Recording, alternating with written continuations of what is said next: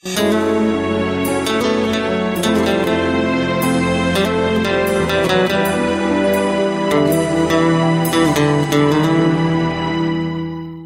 что вы не сможете делать на небесах. Марк Кехил. Глава восьмая. Виновен. Благодарение Богу, когда закон действует так, что он лишает грешника всякой уверенности в себе.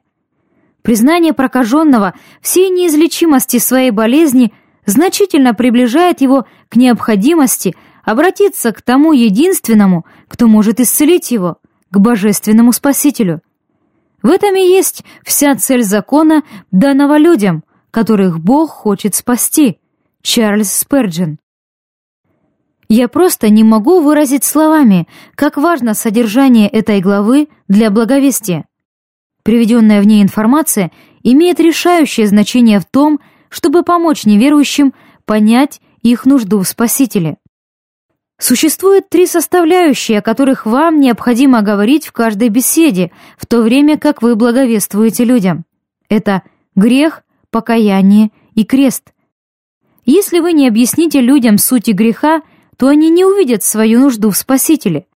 Если вы просто расскажете об Иисусе без осуждения греха, то он просто станет для них еще одной религиозной фигурой наподобие Магомета или Будды, и люди не узнают, почему же он единственный путь к спасению или зачем он им нужен. Говоря о грехе, большинство верующих цитируют послание к римлянам 3.23, где говорится «все согрешили и лишены славы Божией». Чтобы неверующие люди могли понять этот стих, им необходимо знать значение упомянутого в нем слова «грех». В греческом языке это слово означает «не попасть в цель», то есть существует определенный стандарт, и вы его не достигаете. Хорошей иллюстрацией этому может послужить яблочко на мишени. Если вы пустили стрелу в мишень и не попали в яблочко, то промахнулись мимо цели.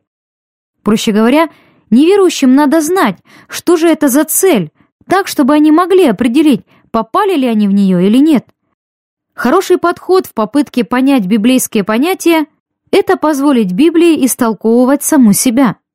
Ответ, скорее всего, есть где-то в Библии, а не во мнении какого-либо человека.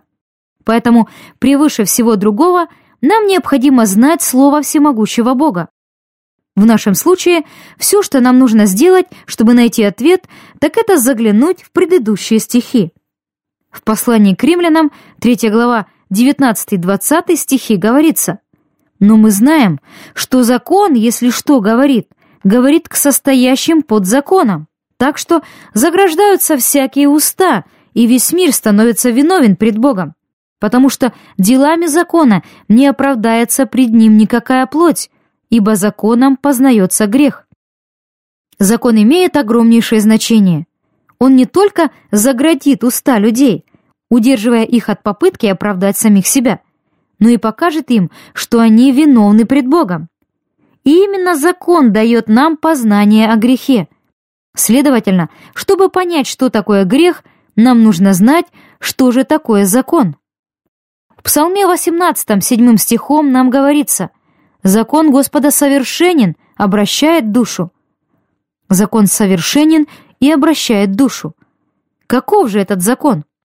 В первом послании Иоанна 3.4 говорится «Всякий, делающий грех, делает и беззаконие, и грех есть беззаконие».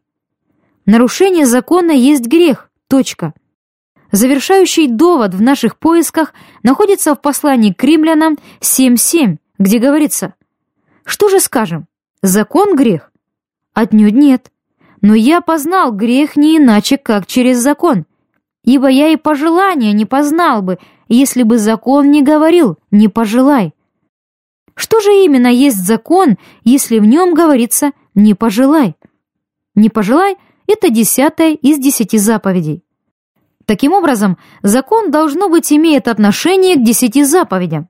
Следовательно, чтобы знать, что есть грех, нам необходимо знать, что же такое десять заповедей. Десять заповедей. Десять заповедей, должно быть, имеют очень важное значение, если Бог дважды упоминает их в своем Святом Писании. В книге Исход, 20 глава, и в книге Второзаконие, пятая глава.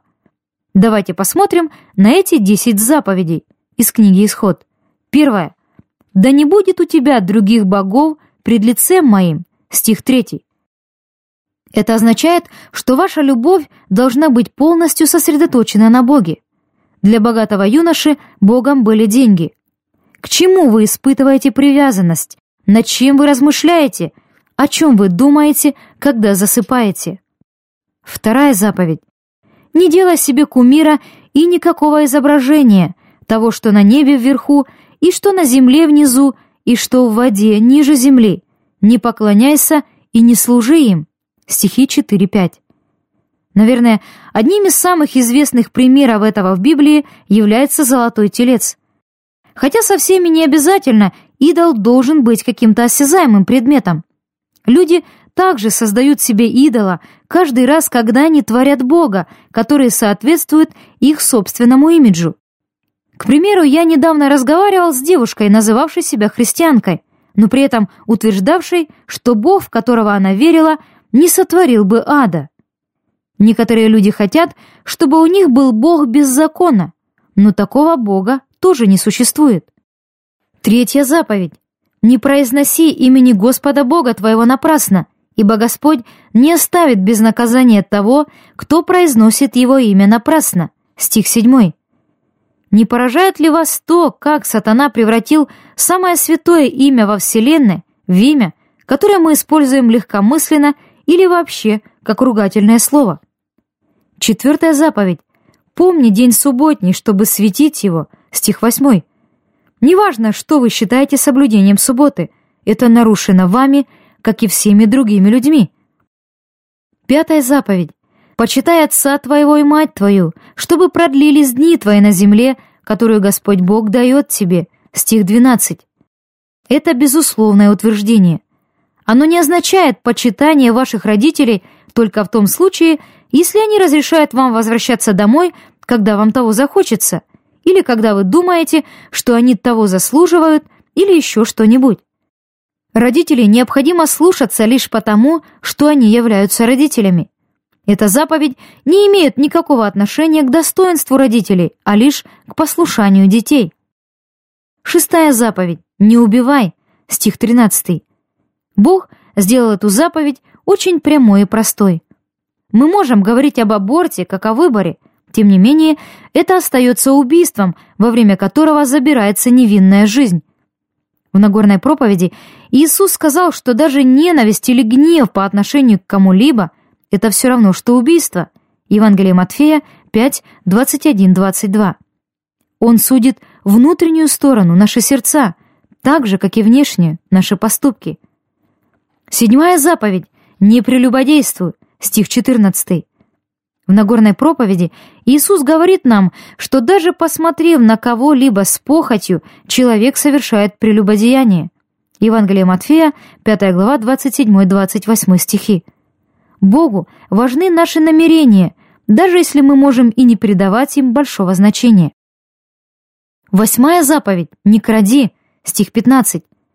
Воровство является воровством независимо от ценности украденного. Это может быть чем-то небольшим или, наоборот, крупным. В очах Божьих это воровство.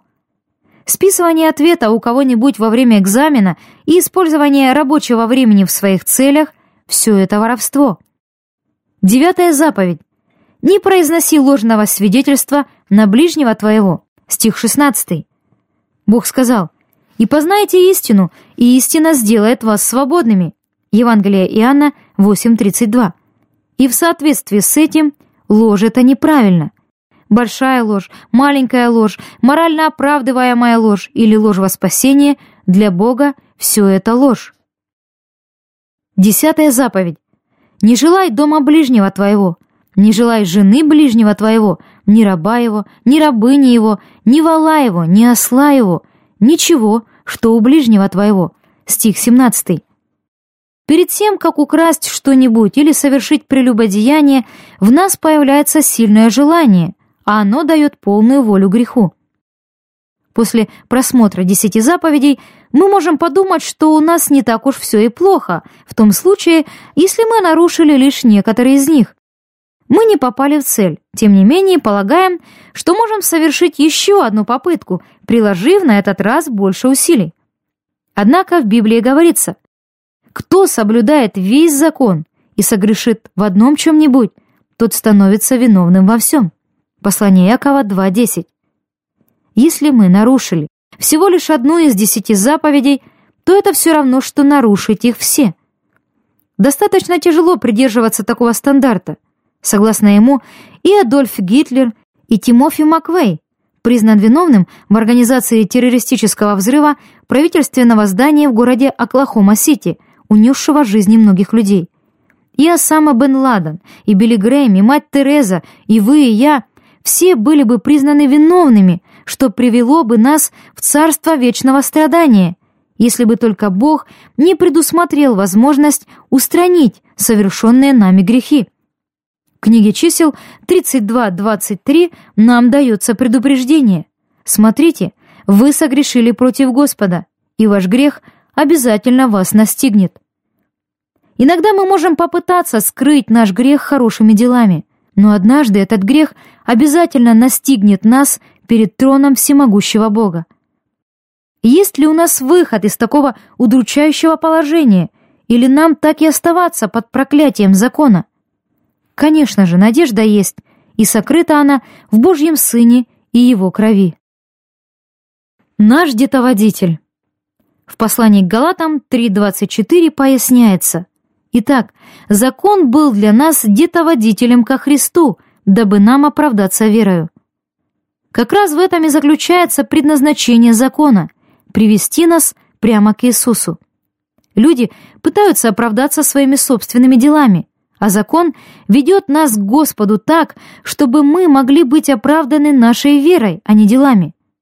Греческий очень описательный язык, и слово «детоводитель» в послании к Галатам 3.24 переводится так же, как «педагог» или «учитель», и описывает оно человека, который приводил или привозил ребенка в школу, обязательно убеждаясь в том, что тот действительно пришел туда.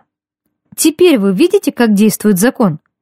Он буквально приводит человека прямо ко кресту, а именно к этому мы и хотим подвести человека каждый раз, когда благовествуем.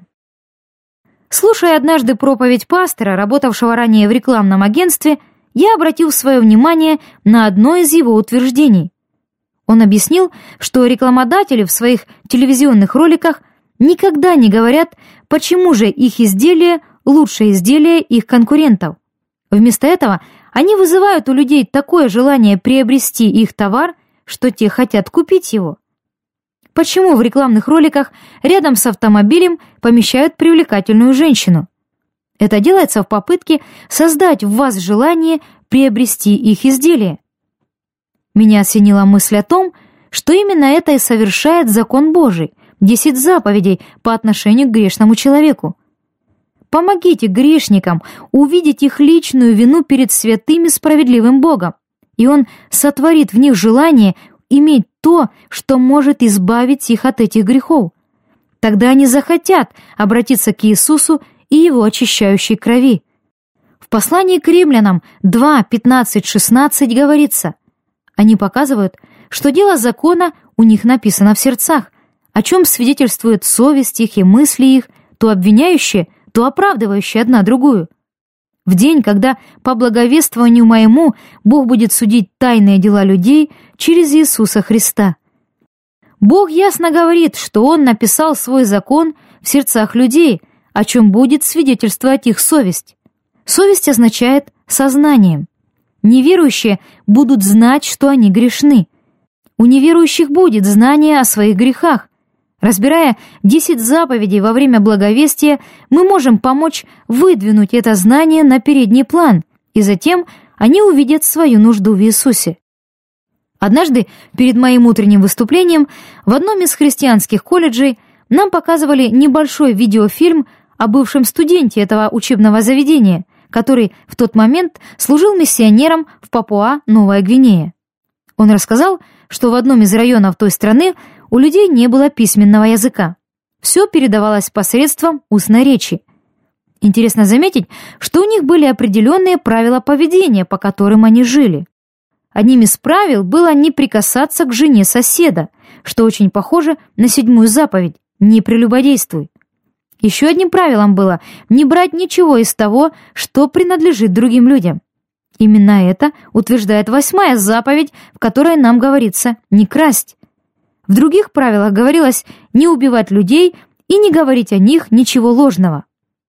Несмотря на то, что жители этих деревень не могли сообщаться письменно, закон Божий был написан в их сердцах, и они знали, где добро, а где зло. Применение этого на практике. Как мы можем использовать в разговоре такой подход рассказа о грехе? На самом деле очень просто. Однажды, воскресным утром, во время моего выступления в одной из церквей, я дал всем присутствующим задание рассказать кому-нибудь Евангелие перед тем, как вернуться на вечернее служение. Когда я отдаю кому-нибудь задание, то и сам люблю выполнять его. Проезжая по городу, я заметил молодого парня на скейтборде.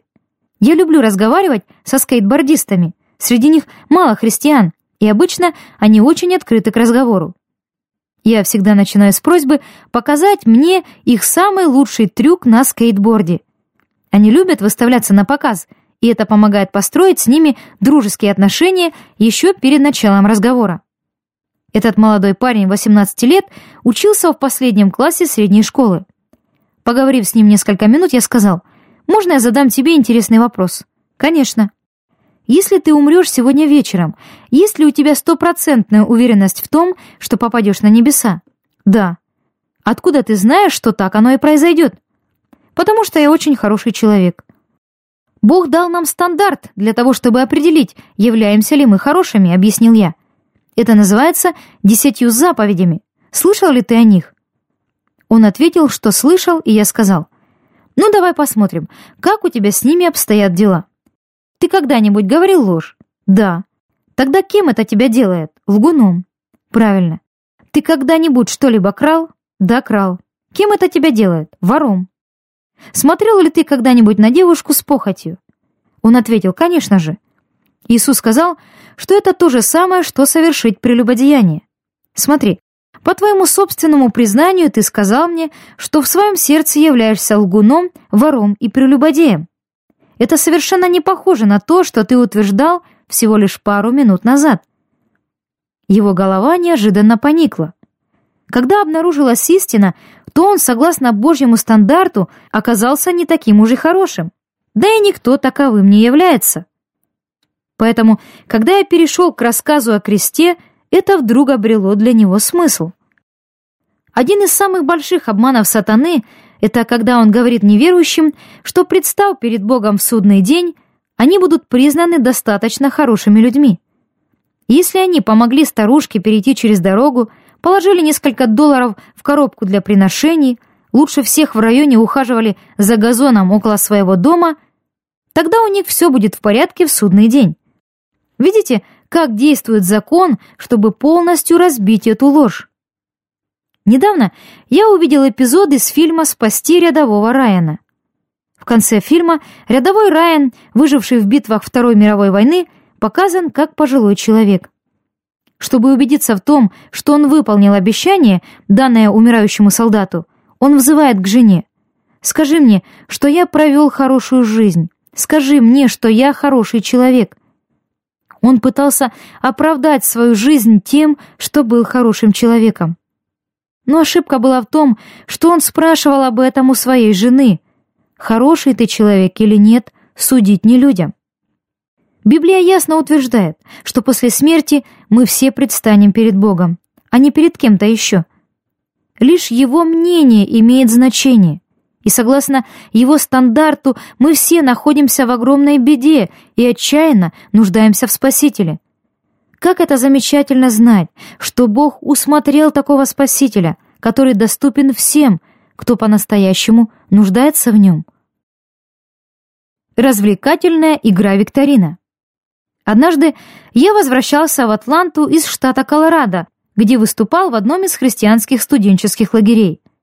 Недалеко от меня сидела женщина, чьи вещи располагались на пустом сидении, разделявшем нас.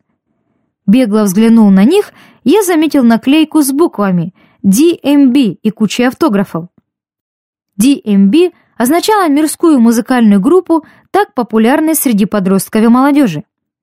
Я спросил ее, что означает эта наклейка, и она объяснила, что прошлым вечером была на концерте этой группы в Денвере. По ее словам, там присутствовало около 70 тысяч человек. Это огромное число людей. Молитесь, чтобы настал день, когда мы увидим 70 тысяч человек, приходящих на стадионы для церковных служений, а не только когда там проводятся евангелизационные собрания Билли Грэма. Когда я спросил, как ей удалось взять автографы у членов группы, она ответила, «Я работаю ведущей на музыкальной радиостанции в Балтиморе, и мне разрешили пройти за кулисы».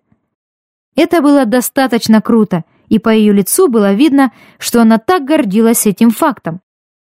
После того, как мы немного поговорили, я спросил, «Можно я задам вам один интересный вопрос?» «Конечно». Что, на ваш взгляд, будет после того, как вы умрете? Она ответила, мне нравится этот вопрос. Я лютеранка, поэтому считаю, что есть рай и ад, но в последнее время я больше интересуюсь переселением душ. Мы немного поговорили о переселении душ, а затем я сказал, Библия, как истинное Божье Слово, говорит нам о существовании рая и ада. А раз так, в какое из этих мест вы попадете, если умрете сегодня? О, однозначно попала бы в рай. Откуда вы знаете, что так и произойдет? Ну, потому что я хороший человек. Я поражаюсь тому, как много зла в этом мире, и в то же время каждый, с кем я встречаюсь, говорит мне, какой он хороший человек. Я ответил, Бог дал нам стандарт добра и зла под названием «Десять заповедей». Давайте посмотрим, как у вас с ними обстоят дела. Она с нетерпением согласилась. Для нее это было подобно развлекательной игре викторине, и ей хотелось увидеть, как у нее получится справиться с вопросами. Я начал. «Вы когда-нибудь говорили ложь?» «Да». «Таким образом, кем это вас делает?» С определенной надменностью она ответила. «Грешницей», как будто она гордилась этим фактом. Я сказал. «Нет, а более конкретно, кем это вас делает?» Вдруг она поникла головой, не желая больше смотреть на меня. Видите ли, Закон Божий написан в наших сердцах. С опущенной головой она произнесла, «Я не хочу этого говорить». «Ничего, можете говорить об этом, так как я тоже так поступал». «Обманщицей», — ответила она. Я продолжил, «Вы когда-либо крали что-нибудь?» С поднятой головой она дала утвердительный ответ. Я снова спросил, «Кем это вас делает?» «Вором». В своем сердце вы испытывали когда-нибудь похотливые мысли по отношению к кому-нибудь? Да. Иисус сказал, что это равносильно прелюбодеянию. Вы когда-нибудь понапрасну употребляли имя Господа? Да. Это называется богохульством. Вы когда-либо гневались на кого-нибудь? Она сказала, однозначно. Интересный ответ, не так ли? Иисус сказал, что это подобно совершению убийства, объяснил я. Теперь, по вашему собственному признанию, вы сказали мне, что являетесь обманщицей, вором, прелюбодейкой, богохульницей и убийцей. Были бы вы признаны виновной или невиновной в судный день? Заметьте, я никогда не говорил ей, что она грешница. Она сама призналась в совершении всех тех поступков. Поэтому вам никогда не надо беспокоиться о том, что вы обидите людей, если будете использовать в благовестии десять заповедей. Погибающие без Бога люди всего лишь на словах признают то, что они уже знают в своих сердцах. Она ответила, «Я была бы признана виновной». «Куда же вы попадете тогда, в рай или в ад?» Она сказала, «В ад». Заметьте, как всего лишь за пять минут она перешла от того, что называла себя хорошим человеком, к утверждению о том, что направляется в ад. Я продолжил. Если бы в судный день вместо виновной вы были бы признаны невиновной, было бы это для вас радостной вестью. К этому моменту, когда люди осознают свой грех, они не могут дождаться того, чтобы услышать благую весть. Она сказала «да».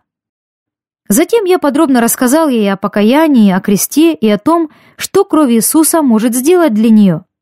Она с большим интересом слушала мой рассказ о кресте, так как теперь понимала свою нужду в нем. Это не какая-то игра-викторина. Часто, рассказывая людям Евангелие, мы хотим дать им ответ, Иисус, а они еще даже не знают вопроса. Обязательно рассказывайте об Иисусе после того, как люди осознали свою нужду в Нем. Тогда его пролитая кровь будет иметь для них смысл. Вы бы подумали, что у меня не все в порядке с головой, если бы я начал ходить кругами, говоря «четыре, четыре, четыре». Но если бы я сначала спросил, сколько будет два плюс два, тогда мое утверждение четыре обрело бы смысл. Сначала определитесь с вопросом, а затем дайте на него ответ.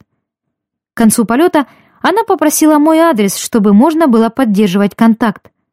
В Атланте ей нужно было сделать пересадку на другой самолет, и я объяснил, как до него добраться. Затем она взглянула на меня и спросила, «Можно я тебя обниму?» В начале разговора мы были совершенными незнакомцами. Я, проявляя большую любовь, поделился с ней истиной, не забыв при этом рассказать о грехе. Она была так благодарна за это, что, прощаясь, не испытывала каких-то неудобств и обняла меня. «Сделайте шаг веры и искренне доносите до людей Евангелие, поступая так, как поступил бы Иисус. И Бог покажет вам такие невероятные вещи, которых вы не могли бы себе даже и представить. Это по-настоящему работает. Я люблю, в особенности летом, благовествовать в тех районах города, где расположены бары. Там полно людей, сидящих снаружи или переходящих от одного бара к другому, и многие из них открыты к разговору. Однажды в субботу вечером, находясь в одном из таких районов Атланты, я использовал мой подход опроса, чтобы начать разговор с молодой парой. После того, как девушка ответила на мой вопрос, парень сказал, «Есть рай и ад, и когда я умру, то попаду в рай, так как я соблюдаю десять заповедей». Нам не понадобилось много времени, чтобы сразу же перейти к главному. «Хорошо», — начал я, — «давай посмотрим, как у тебя с ними обстоят дела». «Ты когда-нибудь говорил ложь?» Он ответил «не». Я подумала про себя. «Мы все лгали. Ты только что солгал мне в своем ответе». Поэтому я поинтересовался. «Что ты имеешь в виду, говоря «нет»?» В прошлом я только преувеличивал истину. Он думал, что поймал меня, однако я спросил, «Как сильно тебе нужно преувеличить истину, чтобы она стала ложью?» Он признался с улыбкой, «Хорошо, я раньше лгал». «Кем это тебя делает? Лжецом». Ты когда-нибудь крал что-нибудь? Да. Кем это тебя делает? Вором. Ты когда-нибудь смотрел на девушку с похотью? Нет. Его подружка, указав на него пальцем, сказала, «Ты раньше смотрел с похотью на меня». Ну все, теперь у него действительно большие неприятности. Когда она сказала это, он грязно выругался, понапрасну используя имя Господа. И сказал, «Подожди-ка минутку, ты нарушил еще одну. Теперь у тебя ноль из четырех а пока мы прошли только четыре заповеди. В судный день будешь ли ты признан виновным или невиновным? Он ответил, что будет признан виновным. Ну а дальше вы знаете продолжение нашего разговора. Использование десяти заповедей по-настоящему действенно. После моего выступления в церкви в штате Канзас несколько людей в конце служения вышли к платформе, чтобы поделиться своими свидетельствами. Одна женщина сказала, что ходила в церковь на протяжении 26 лет, но лишь теперь она в первый раз могла сказать, что очищена от своего греха, и ее отношения с Иисусом Христом наконец-то наладились. Во время своего выступления я говорил о благовестии и поделился тем, как использовать 10 заповедей. Она сказала, что ранее имела представление об Иисусе, однако не до конца понимала, почему она в нем нуждается. Десять заповедей заставили ее осознать свою вину перед Богом и привели ее прямо ко кресту. Как-то раз я выступал на собрании сообщества атлетов-христиан в университете Клемсон. Мне всегда доставляет огромную радость выступать там, так как собрание, на которое приходит 800 студентов, проходит очень живо. Во время моего рассказа о десяти заповедях я обсудил каждую из них и объяснил, что мы все нарушили эти заповеди – Затем я пояснил, как использовать 10 заповедей в благовестии. После выступления ко мне подошли несколько человек, чтобы задать некоторые вопросы. Во время разговора с ними я заметил молодого парня, который, приблизившись, встал в нескольких шагах от нас. По выражению его лица было видно, что он очень хотел поговорить со мной. Закончив разговор со студентами, я подошел к нему и спросил, могу ли я ему чем-то помочь. Он неожиданно выпалил. «Я не живу в ладах с Богом». Я спросил его, что он имеет в виду, и он ответил. «Здесь, в студгородке, я живу в одной из братских общин. Все, что я делаю, так это пьянство и больше ничего. Когда на прошлой неделе я лежал на полу во время очередной вечеринки в доме нашей общины, я поднял свои глаза к Богу и сказал, «Бог, я не живу в ладах с тобой. Если я умру сегодня, то после смерти направлюсь в ад, и я не хочу туда попадать». И вот всего лишь несколько дней спустя он пришел на мое выступление, первое христианское мероприятие в его жизни. Я спросил его, «Хотел бы ты наладить свои отношения с Богом?» «Да, хотел бы». «Ты когда-нибудь раньше лгал?»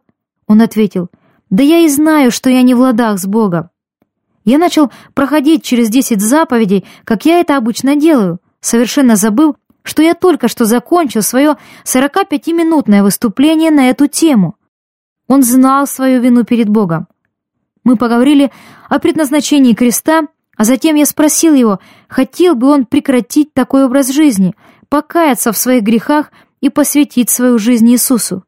«Да, хотел бы», — сказал он. Если человек готов посвятить свою жизнь Иисусу Христу, то дайте ему возможность самому помолиться. У людей, готовых покаяться в своих грехах и прийти к Господу, совершенно нет нужды в том, чтобы повторять молитву за вами. Бог уже работает над их сердцами, и если Он этого не делает, то повторение за вами слов молитвы не только не поможет, а скорее причинит вред. Просто дайте им возможность помолиться самим. После молитвы мы поговорили об уверенности в спасении. Я спросил, есть ли у него Библия, которую он мог бы начать читать.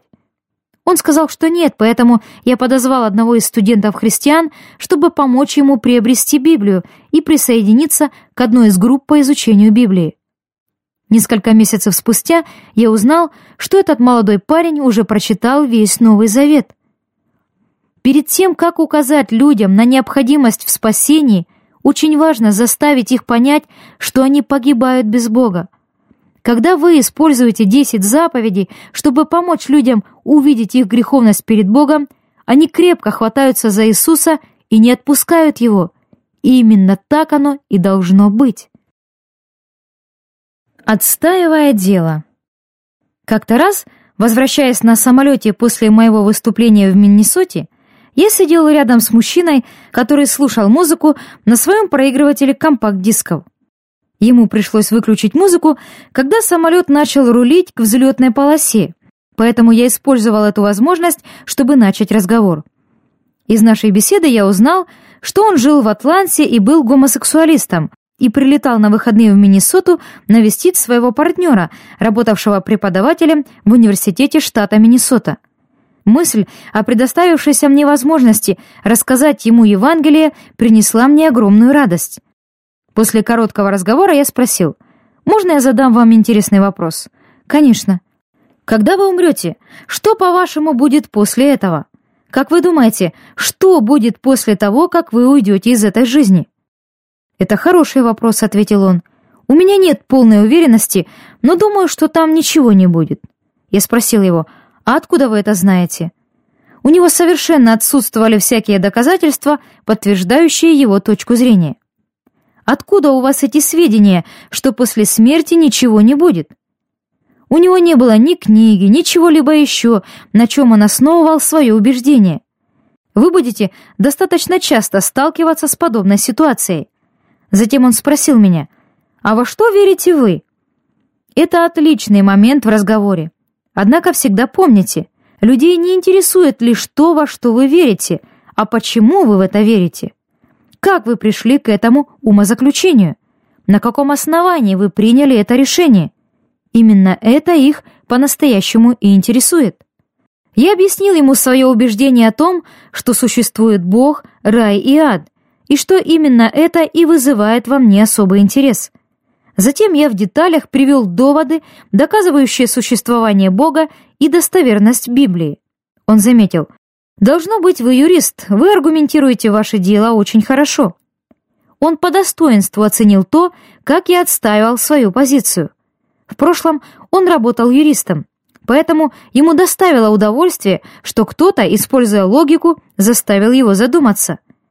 Доказав истинность Библии, я сказал, что мне и говорится о существовании рая и ада, и спросил, в какое из этих мест он хотел бы попасть.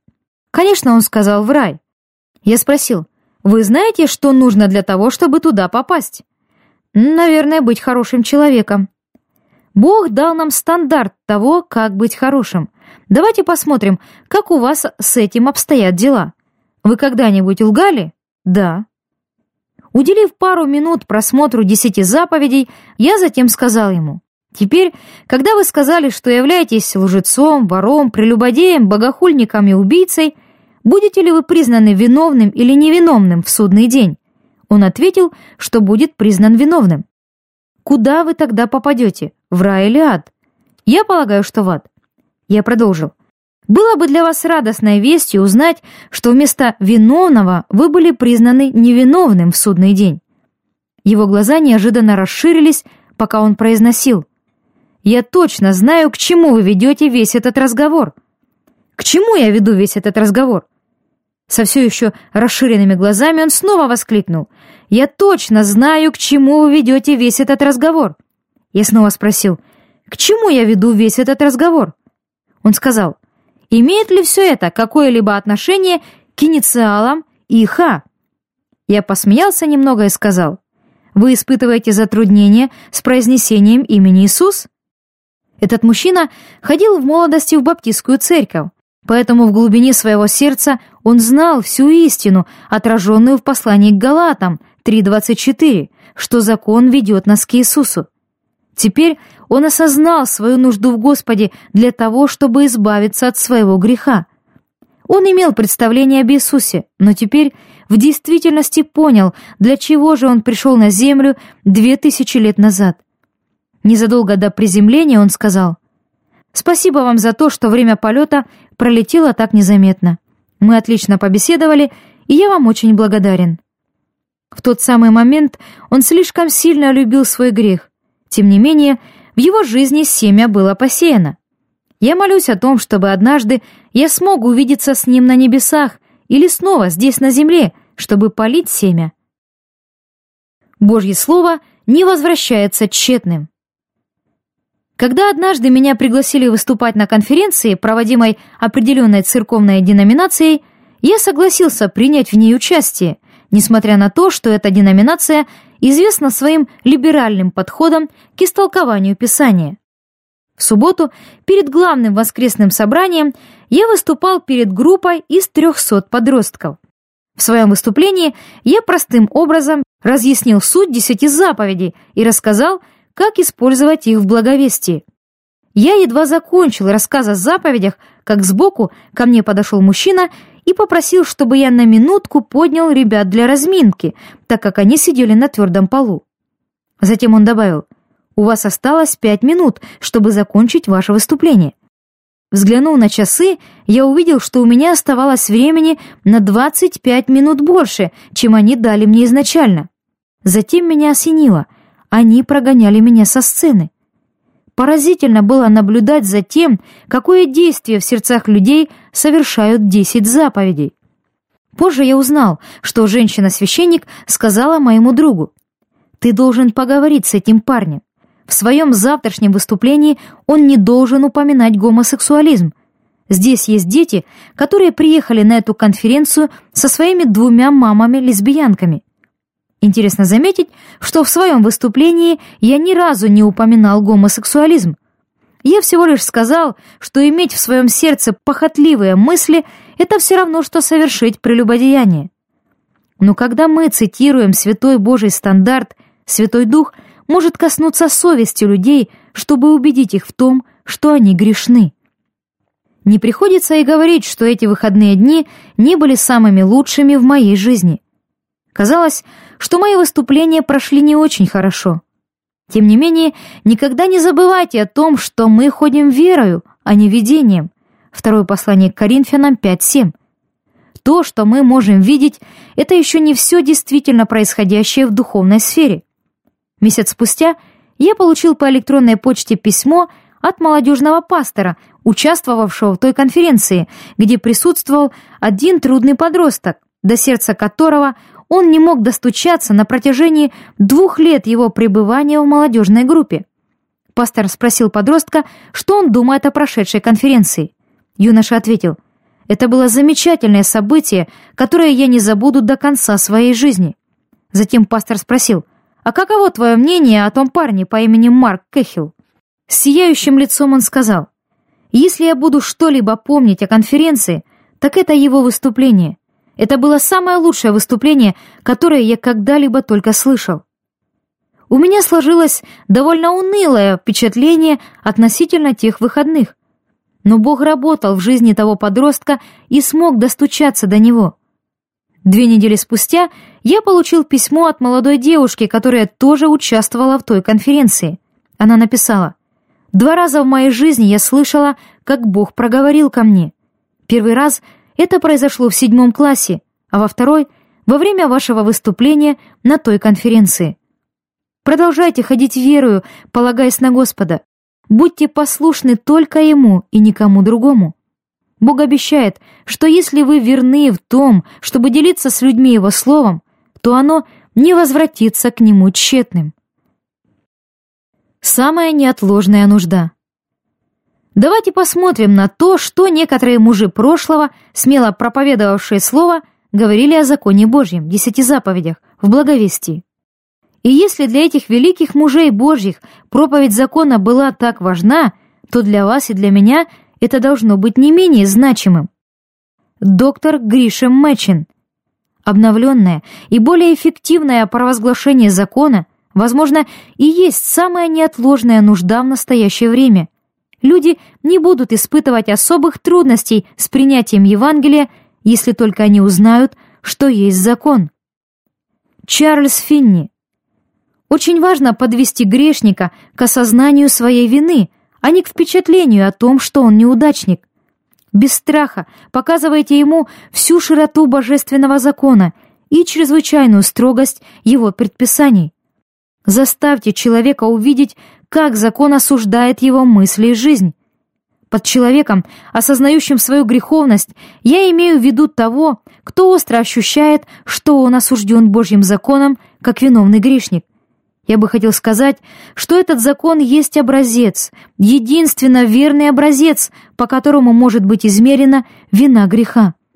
Если только каждый человек по-настоящему прислушается к своей собственной совести, тогда в своем разуме он увидит, что это действительно так. Дуайт Муди. Бог, будучи совершенным, должен был дать совершенный закон. И предназначен он был не для того, чтобы спасти людей, а чтобы показать им, каковы они на самом деле. Я хочу, чтобы у вас было четкое представление этого, так как, по моему убеждению, сотни и тысячи людей спотыкаются об это. Они пытаются спасти самих себя пытаясь соблюдать закон. Однако он никогда не был предназначен для того, чтобы дать им спасение. Спросите Павла, для чего был дан закон. Вот его ответ. Чтобы закрыть все уста, и весь мир мог бы стать виновным перед Богом. Закон закрывает уста всем людям. Я всегда могу назвать человека, который близок к Божьему Царству, потому что он закрыл свои уста – Именно поэтому Бог дал закон, чтобы показать нам, каковы же мы на самом деле. Джон МакАртур. Каждый неспасенный человек, еврей или язычник, находится под Божьим законом и несет ответственность перед Господом. Окончательный вердикт в таком случае гласит, у неспасенного человечества нет никакой защиты, и оно виновно по всем статьям обвинений. Защита, как и ранее, должна оставаться без изменений до того, как у нее будет возможность сказать что-либо, потому что Бог в своем всеведении и совершенной мудрости наглядно показал всю невозможность каких-либо оснований для оправдания. Полное молчание — вот единственно возможный ответ. Джон Уэсли. Вне сомнения, первостепенное предназначение закона состоит в том, чтобы убедить мир в том, что он грешен. Посредством этого грешнику открывается его истинное положение. Фиговые листья сорваны, и он видит всю свою несчастность, бедноту, жалкость, слепоту и обнаженность. Со всех сторон закон указывает человеку на осознание его греховности, и он чувствует себя простым грешником, которому нечем оплатить. Его уста закрыты, и он стоит виновным пред Богом.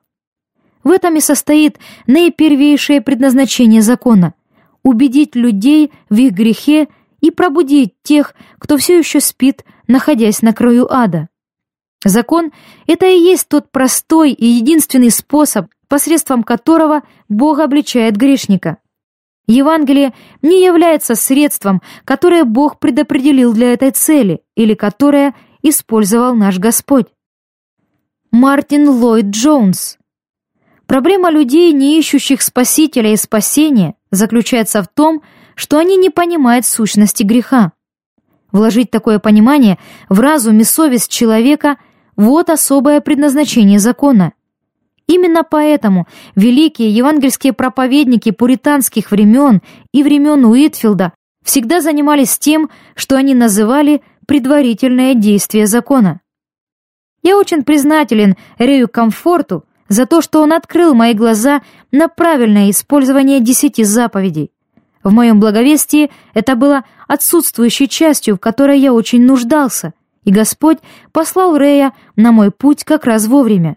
Его аудиопослание «Самый большой секрет ада» и книга «Утерянный ключ к благовестию» — отличный материал. Когда вы говорите с кем-то о грехе, необходимо коснуться одной важной темы — покаяния. Мы почти не используем это слово в благовестии, и складывается такое впечатление, что некоторые люди вообще не хотят его употреблять. Однако в Библии слово «покаяться» в своих различных формах используется более ста раз. Должно быть, это слово имеет огромное значение, и нам необходимо понимать его. Иоанн Креститель проповедовал в пустыне «Покайтесь, ибо приблизилось Царство Небесное» Евангелие Матфея 3.2. Иисус проповедовал такое же послание покаяния. В Евангелии Марка, 1 глава, 14-15 стихом, описывается, как Иисус пришел в Галилею, говоря, «Исполнилось время, и приблизилось Царство Божие. Покайтесь и веруйте в Евангелие».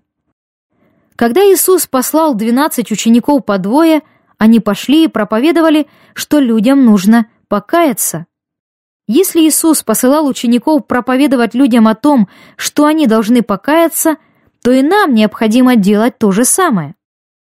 Согласно полному учебному Новому Завету под редакцией доктора Спироса Зутхиатеса, в греческом языке основным словом, используемым в значении «покаяться», является «метаноэ». Это слово означает «раскаиваться с сожалением», которое сопровождается искренним изменением в сердце по отношению к Богу. Оно выражается в перемене взгляда на прошлое, проявляется в сожалении о пути, по которому человек следовал ранее, и, как результат, в более мудром взгляде на прошлое и настоящее. И самое важное заключается в том, что она отличается от слова «метамеломаи», означающего простое сожаление о последствиях своих поступков. Как вы можете заметить, покаяние — это не когда мы чувствуем сожаление из-за того, что нас поймали в совершении плохого поступка. Истинное покаяние — это когда мы по-другому смотрим на наш грех, в результате чего наши поступки не будут оставаться прежними. Павел прояснил это различие во втором послании к Коринфянам 7.10.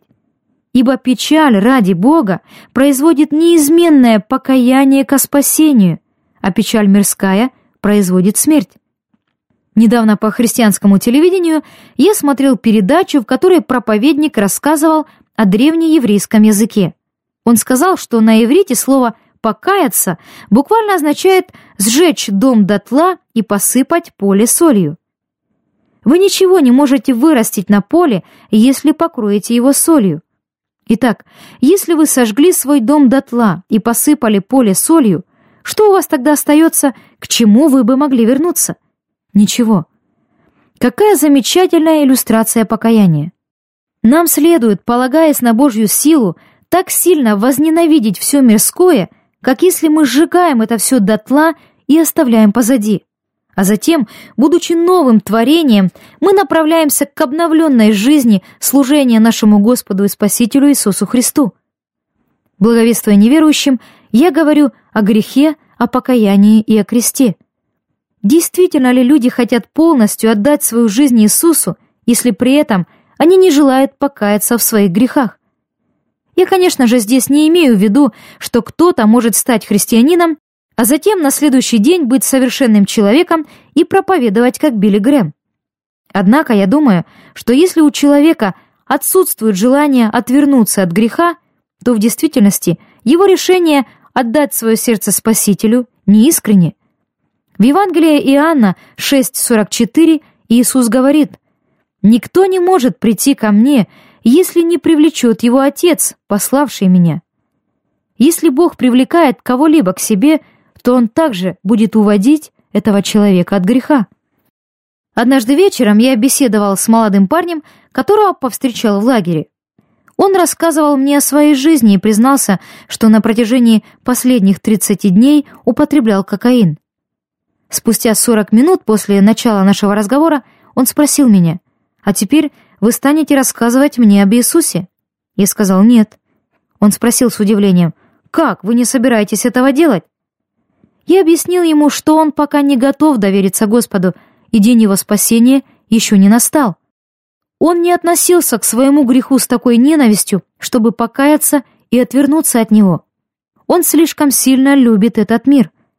Интересно заметить, что он совершенно не возражал против моих слов. В тот день он не желал получать спасение, а хотел принимать наркотики. Он учился в христианской школе и знал о правильном пути к Господу. Но все сводилось к покаянию, а этого он делать не хотел. Также помните, что во время благовестия важно не торопясь объяснить людям суть спасения. Это самое важное решение, которое они принимают в своей жизни, им необходимо по-настоящему понимать, что они делают. Для того, чтобы купить автомобиль или выбрать вуз для поступления, требуется больше, чем две минуты. Выступая перед людьми на собраниях, я не даю двухминутные призывы к покаянию. Я вообще не призываю людей к покаянию, если перед этим не объяснил им сути спасения. Если кто-нибудь из людей испытывает желание подойти и поговорить о спасении с кем-либо из верующих, то они могут свободно сделать это. Я объясняю людям, что в христианстве нет такого, когда человек в один день пьет пиво, принимает наркотики, живет внебрачной половой жизнью, обманывает на экзаменах, не слушается родителей, затем становится христианином, а на следующие выходные пьет пиво, принимает наркотики, живет внебрачной половой жизнью, обманывает на экзаменах и не слушается родителей. Я просто не могу найти такого в Библии. Когда человек рождается, его жизнь меняется. Конечно же, это не означает, что мы становимся совершенными, когда получаем спасение. Мы находимся в процессе освящения, в то время как возрастаем в нашей вере, становясь похожими на Иисуса. Тем не менее, у нас должно быть желание меняться, а иначе никаких изменений и не будет происходить. Анна Ландри, которая ходатайствует за меня в молитвах, однажды написала мне по электронной почте. Когда мы, призывая людей к Иисусу, не говорим им о кресте, мы проповедуем Евангелие, которое не может исцелить людей от греха. Бог постоянно говорит нам, что Его люди, будучи отделенными и святыми, явно отличаются от этого мира. Такое вероисповедание, которое не несет изменения в образе жизни, есть вероисповедание, не имеющее вечной жизни. Когда Христос входит в чью-либо жизнь, она меняется. Святой Дух свят и ведет людей к святости – Прошу, прошу тебя, призывай их покаяться в своих грехах. Жизнь грешника однозначно меняется, когда Дух Божий входит в его жизнь. Мои друзья по школе смотрят сегодня на мою жизнь и говорят, «Кэхил, ты стал совсем другим». Это подобно фотографиям до и после, показывающим потерю веса человека только в духовном смысле. Они знакомы со старым Марком Кэхилом – и, вне сомнения, могут видеть изменения в обновленном человеке. Однажды на ярмарке я разговорился с двумя подростками. Спустя некоторое время я разобрал с ними 10 заповедей, а затем перешел к теме покаяния. Они оба сказали, «Да, я хочу оставить такую жизнь, какую веду сейчас, потому что она мне отвратительна». Вас будет поражать то, как часто вы будете слышать подобное от людей. Эти подростки пили и принимали наркотики, и в 17-летнем возрасте уже знали, что образ их жизни ведет в тупик. Жизнь, посвященная Христу. Пожалуйста, помните, что люди не становятся христианами, прося Иисуса войти в их сердце или подписывая карточку, гласящую о том, что они приняли решение следовать за Христом. Иисус сказал, что мы должны родиться свыше. Из Евангелия от Иоанна 3,16 мы также знаем, что нам необходимо веровать в Господа. Но вера включает в себя намного больше, чем простое признание фактов. Вера — это когда вы, имея полное убеждение, всецело доверяетесь чему-либо. Это больше, чем просто исходящие из уст слова. Вера должна исходить также из сердца. В послании к римлянам, 10 глава 9 стих говорится, «Если устами твоими будешь исповедовать Иисуса Господом и сердцем твоим веровать, что Бог воскресил Его из мертвых, то спасешься». Мы не просто исповедуем то, что не хотим пойти в ад и желаем попасть на небеса. Мы признаем Иисуса Христа Господом. Бог хочет, чтобы мы полностью посвятили Ему все свое существо. Я люблю спрашивать людей, хотели бы они всецело посвятить свою жизнь Иисусу, и под этим я имею в виду отдачу самого себя под Его полное водительство. Кстати, а каково ваше отношение к Иисусу? Вы верите в Него или же уповаете на Него? Вера — это убеждение в своем разуме. Упование — это полное доверие всей своей жизнью. Иисус хочет, чтобы мы служили Ему всем своим существом, а не какой-то маленькой частью, которую мы желаем отдать Ему. Мы можем сказать, что у нас все в порядке с Богом, однако Он будет знать об этом из того, что же на самом деле происходит в нашей жизни. Во втором послании к Коринфянам 5.17 говорится, «Итак, кто во Христе, тот новое творение. Старое прошло, теперь все стало новым». Вы теперь не обновленный или улучшенный вариант вашего прежнего «я», а совершенно новое Божие творение. Бог — это не что-то добавочное к нашей жизни. Он — преобразователь и искупитель грешников. Иисус не является каким-то пропуском, избавляющим людей от ада. Он спаситель мира, и Он хочет, чтобы мы всецело покорились Ему. Он желает полностью изменить каждую область нашей жизни. Когда мы покаемся в грехе, посвятим себя Иисусу и попросим Его стать нашим Господом, наши жизни изменятся. И, пожалуйста, помните, что эти изменения в лучшую сторону – я сейчас ни на что бы не променял свою жизнь. Я повидал и то, и другое, и грешил на прополую, и пытался жить для Бога.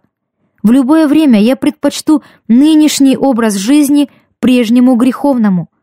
Покаяние означает разворот, и именно это вы можете увидеть в истинной христианской жизни.